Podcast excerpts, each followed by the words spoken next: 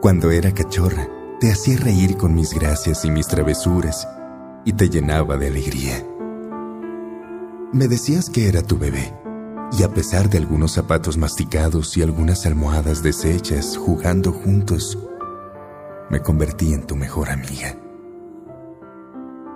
Cuando me portaba mal, agitando tu dedo cerca de mi carita, me preguntabas, ¿cómo pudiste? Pero de inmediato sonreíes, me ponías de panza y me rodabas en el suelo y me acariciabas. Mi entrenamiento para ser limpia tardó un poquito más de lo esperado, porque siempre estabas ocupado. Pero juntos trabajamos y lo conseguimos.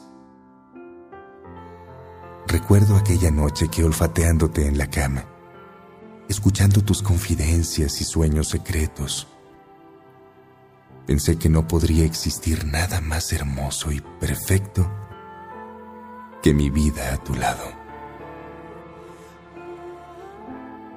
Dábamos largas caminatas, corríamos en el parque, hacíamos paseos en el coche y nos deteníamos para tomar un helado, del cual solo me tocaba el cono, porque me convencías de que el helado no era bueno para los perros. Y luego tomaba largas siestas en el sol, esperando tu regreso a casa al final del día. Poco a poco empezaste a pasar más tiempo en el trabajo y en tu carrera y más tiempo aún buscando una pareja humana. Te esperaba pacientemente. Te consolaba en tus tristezas y desilusiones. Y era una explosión de alegría cuando volvías a casa y cuando te enamoraste de ella, me sentí igual de feliz. Ahora es tu esposa y no es una amante de los animales. Sin embargo, le di la bienvenida a nuestra casa. Traté de mostrarle afecto y siempre la obedecí. Después llegaron los bebés humanos y compartí tu emoción. Me fascinaba su piel rosada, cómo olían y deseaba también brindarles mi amor maternal. Solo que tú y ella temían que yo pudiera lastimarlos por lo que pasaba la mayor parte del tiempo alejada, en una jaula. Cuánto deseaba amarlos.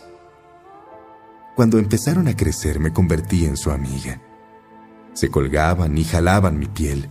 Se montaban en mí y me picaban los ojos con sus deditos.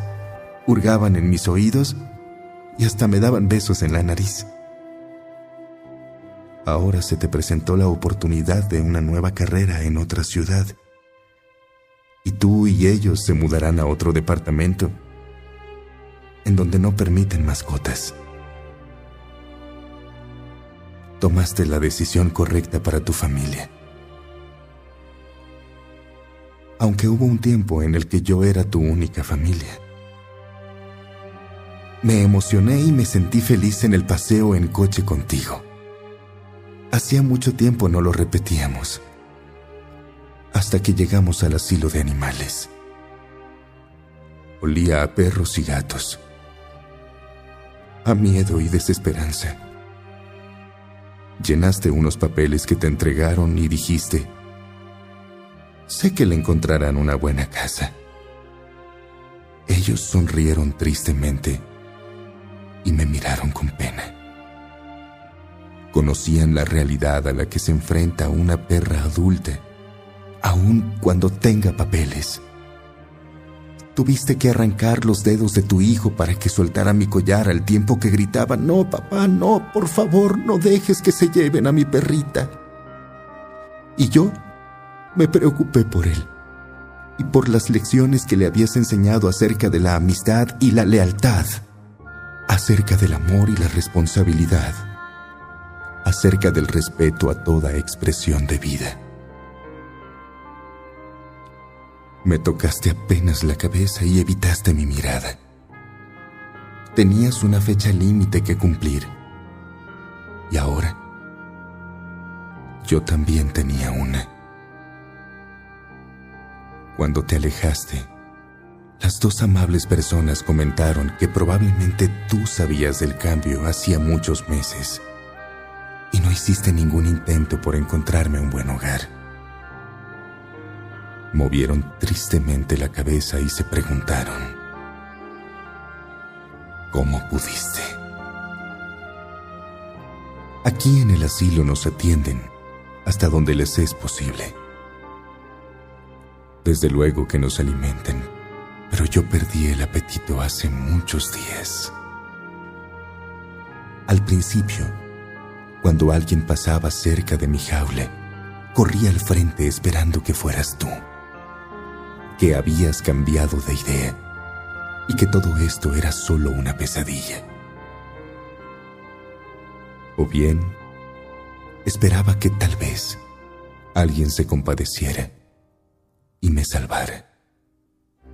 Cuando me di cuenta que no podía competir con la alegría con la que llamaban la atención los cachorritos felices, ignorantes de su propio destino, me retraje a una esquina lejana y esperé. Escuché sus pasos cuando aquella persona vino hacia mí al final del día y recorrí el pasillo junto a ella hacia un cuarto separado un cuarto tranquilo y silencioso. Me puso sobre la mesa y frotó mis orejas. Me dijo que no me preocupara. Mi corazón latió presintiendo lo que iba a ocurrir, pero al mismo tiempo tuve una sensación de alivio. A la prisionera de amor se le habían acabado los días.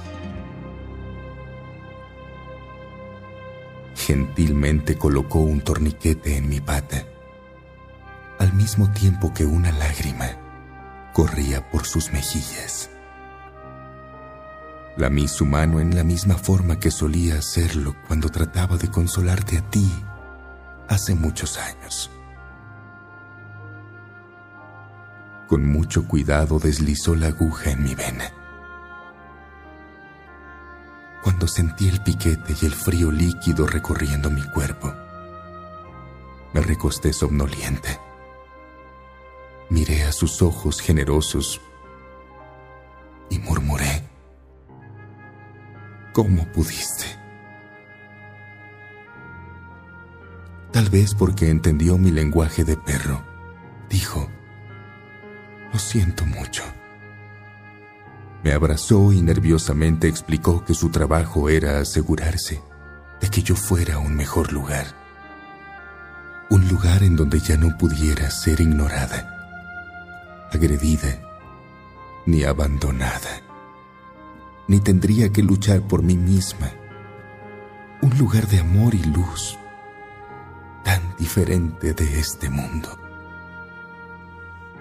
y con el último aliento de energía traté de dirigirme a ella, con un ligero movimiento en mi cola para decirle que mi ¿cómo pudiste?